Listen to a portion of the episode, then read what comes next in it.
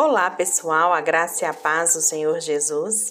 Estamos aqui para mais um devocional diário com Sara Camelo. Hoje, dia 11 de junho de 2021. Hoje vamos falar sobre o capítulo 11 de Provérbios e eu selecionei alguns versículos aqui para a gente meditar sobre eles, tá? Eu peguei do 9 ao 14, que diz assim: com a boca do ímpio pretende destruir o próximo, mas pelo seu conhecimento o justo se livra. Quando os justos, os justos prosperam, a cidade exulta. Quando os ímpios perecem, há cantos de alegria. Pela bênção dos justos a cidade é exaltada, mas pela boca dos ímpios é destruída. O homem que não tem juízo ridiculariza o seu próximo, mas o que tem entendimento refreia a língua. Quem muito fala trai a confidência, mas quem merece confiança guarda o segredo. Sem diretrizes a nação cai. O que salva é ter muitos conselheiros. Esse capítulo 11 de Provérbios é um capítulo que fala de várias personalidades. Aqui a gente vê uma série de tipos de pessoas e quais as colheitas de vida que cada uma delas fazem. Mas aqui nós vamos destacar dois tipos, o justo e o ímpio. Então, o justo, quem é o justo? Neste, né, que a palavra do Senhor diz, neste, tá lá em João é, 1, 1 João 3, 2 diz: Neste está o prazer de Deus. Vemos que o seu filho justo era. O seu filho Jesus era justo e com o fruto do seu ensino e a ministração do Espírito Santo, os discípulos tornaram-se também justos. Há preciosas promessas para os justos. Na angústia eles serão ajudados e libertos. O desejo deles é inclinado para o bem, sempre, né, será sempre revigorado. Não importa qual a estação da vida que ele está, o ânimo do justo é sempre bom. Atrai pessoas ao seu relacionamento com Deus atrai pessoas ao relacionamento com Deus e é generoso dentre outras coisas. Já o ímpio é o oposto do justo. Suas atitudes são más e o levarão à ruína. Seus desejos são maus, não vê vantagem em temer a Deus, desagradável ao Senhor e a sua herança é o juízo. Ele zomba do justo e não se previne com relação ao futuro. Infelizmente, o segundo grupo aqui, né, os, os ímpios, é uma maioria avassaladora na humanidade. Mas não é à toa que temos tanta maldade entre nós. Então, o versículo 9 aqui, ele diz o seguinte: O ímpio com a boca destrói o próximo, mas os justos são libertados pelo conhecimento. Eu peguei duas versões diferentes aqui, tá? Desse versículo. No início eu li uma versão e agora eu vou ler outra, para a gente entender bem essa, essas diferenças de significado. A boca do ímpio, ela é uma arma mortal e a sua língua é uma espada afiada. A língua é como uma fagulha que incendeia uma floresta. Uma palavra dita com motivação errada e a entonação de voz errada, ela pode provocar desastres, gente, irreparáveis. É como a gente subir ao alto de uma montanha e abrir um saco de penas. Elas serão levadas pelo vento se espalharão por todos os cantos. É impossível recolhê-las recolhê todas de volta. A boca do ímpio ela espalha palavras cheias de veneno. A sua boca é uma sepultura aberta que sempre destrói o próximo. Porém, a língua do sábio, do justo, é remédio que cura, é bálsamo que consola, é veículo que leva o conhecimento. Quando o justo fala de seus lábios, jorra o conhecimento que conduz à vida e à libertação. O justo, ele conhece a Deus, ele conhece a fonte de todo conhecimento verdadeiro. Ele conhece não apenas de ouvir falar, mas ele conhece na intimidade. Esse conhecimento, ele é fruto da comunhão dele com Deus. Tape, tampe os seus ouvidos, tape mesmo os seus ouvidos a voz daqueles que desmandam, desandam abrem a boca para falar, para blasfemar contra Deus e para falar de outras pessoas. Aproxime-se daqueles que trafegam pelas veredas da verdade e estão sempre testemunhando a verdade. Junte-se a esses que esperam no Senhor. No verso 10 diz assim: No bem-estar dos justos exulta a cidade, e perecendo os perversos, há júbilo, a festa. Os justos, gente, eles são a alegria de uma cidade. Mas os ímpios, os perversos, eles são o pesadelo de uma cidade. Os justos, eles promovem a paz, mas os perversos, eles transtornam a paz. Os justos, eles são os agentes do progresso, mas os perversos são os protagonistas do desastre. Quando os jornais anunciam a morte de um criminoso de alta periculosidade, gente, a gente se sente aliviado. Quando a imprensa divulga a prisão de um traficante, a cidade toda respira aliviada, não é mesmo? Quando os perversos perecem, há júbilo na cidade. Porém, no bem-estar dos justos exulta a cidade. Como assim? O justo, ele é alguém que foi salvo pela graça e vive para praticar o bem. E a sua descendência é santa, a sua vida é repreensível, seu testemunho é exemplar. O justo, ele anda na luz. Ele fala a verdade e ele pratica o bem. Da sua boca procedem palavras de vida, e das suas mãos provém atos generosos. Quanto mais o justo floresce, mais a cidade é abençoada, pois na casa do justo habita a bênção de Deus. Na casa do justo há sempre prosperidade. Todas as nações que foram colonizadas, né, tendo a palavra de Deus como base, elas foram prósperas e bem-aventuradas, porque há bênção onde há a presença de Deus. O justo ele é de fato uma fonte de alegria para a cidade. Deixa eu te perguntar aqui. A sua cidade, ela é melhor pelo fato de você habitar nela? A sua presença na sua cidade traz bênção para ela? O seu exemplo, ele inspira outros a andarem com retidão a sua vida tem sido fonte de alegria para aqueles que estão à sua volta? Pense sobre essas questões. Reflita. Escolha. Escolha influenciar pessoas para o bem. Escolha fazer a diferença na sua cidade. Escolha abençoar a vida daqueles que estão ao seu redor. E no verso 11 diz assim: Pela bênção que os retos suscitam, a cidade se exalta, mas pela boca dos perversos ela é derrubada. O justo, ele não é apenas abençoado. O justo, ele traz bênção, ele produz bênçãos. O justo, ele não é apenas receptáculo de bênção, mas ele é veículo. O justo, ele não é reservatório, ele é canal. Guarda isso. O sábio, ele diz que pela bênção que os retos suscitam, o rei Salomão, né, a cidade se exalta. Deus, ele abençoa toda uma cidade pela presença dos seus filhos nela. Sabia disso? Se houvesse dez justos lá em Sodoma, Deus não teria destruído Sodoma. Porém, a boca dos perversos ela é uma bomba explosiva.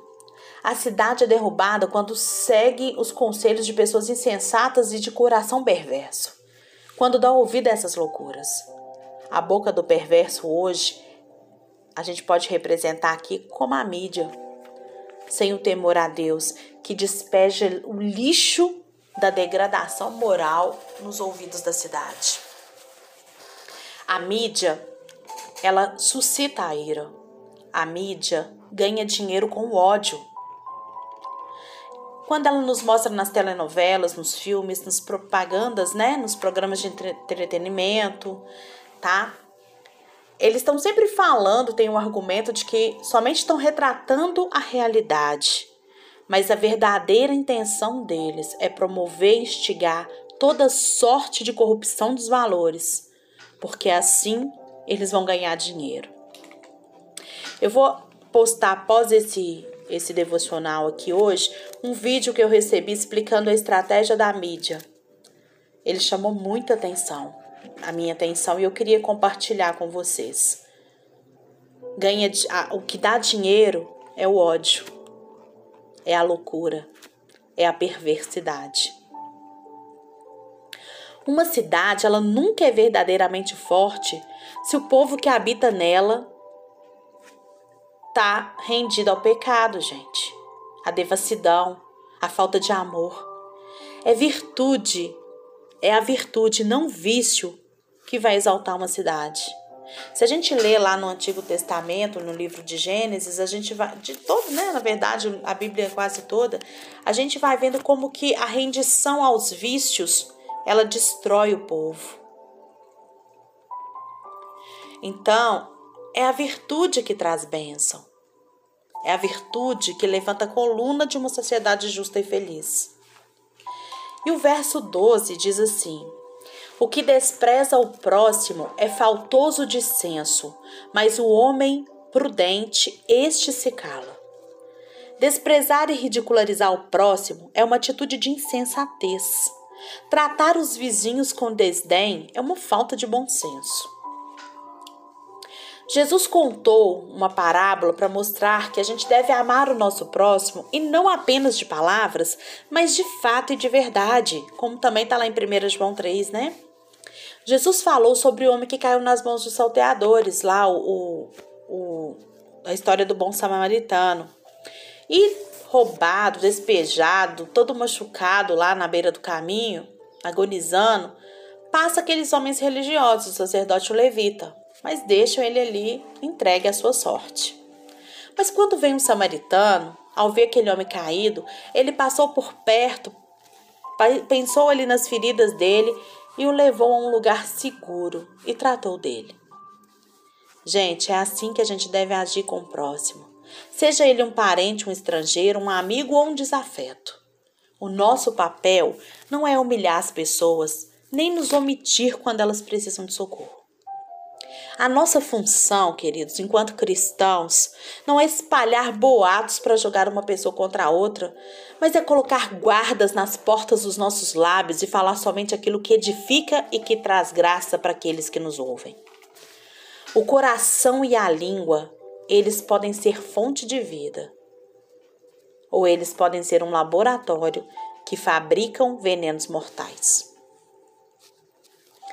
O próximo é alguém muito especial. A gente deve honrá-lo, protegê-lo, em vez de desprezá-lo.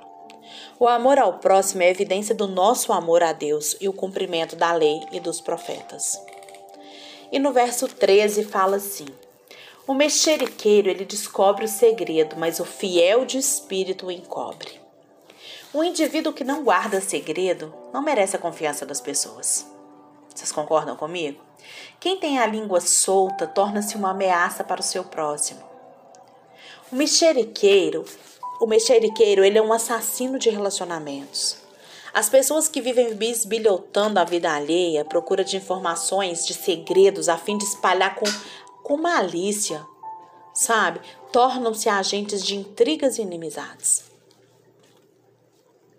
A Bíblia diz que o pecado que Deus mais odeia é o de espalhar contenda entre os irmãos. O mexeriqueiro ele não apenas descobre o segredo das pessoas, mas ele divulga esse segredo com astúcia e maldade e ele destrói a reputação das pessoas. A intenção é essa a motivação é destruir a reputação de uma pessoa para se sentir superior. Não é assim a vida de um indivíduo fiel. Aquele que é fiel, ele é confiável. Com ele, a gente pode abrir o coração, na certeza de que não nos desprezará por causa de nossas fraquezas e nem vai espalhar ao vento para nos envergonhar. O fiel de espírito, ele encobre o segredo das pessoas, em vez dele descobri-lo. Ele não preocupa em descobrir, ele preocupa em ajudar. Ele protege o próximo em vez de expor o próximo ao ridículo. Ele é agente de vida e não coveiro da morte. Ele é bálsamo que consola a alma e não vinagre na ferida. É um instrumento de Deus que cura e não um agente maligno que fere e mata. A gente precisa de gente assim. Gente assim na família, na igreja, na academia, na escola, na política, na indústria, no comércio. A gente Precisa de gente que seja agente de vida e portador de esperança. Seja esse portador. E para encerrar, o verso 14 diz: Não havendo sábia direção, cai o povo, mas na multidão de conselheiros a segurança. A história, gente, ela está repleta de exemplos maus, de governantes que trouxeram desgraça e opressão para a nação. Muito mal para a nação, ao mesmo tempo que destaca a importância dos conselheiros sábios para dar segurança ao povo. A loucura do Hitler transformou a Alemanha e provocou a Segunda Guerra Mundial com mais de 60 milhões de pessoas mortas. O truculento governo do Mao Tse-tung, lá na China, ele matou na China, né, é, mais de 50 milhões de pessoas.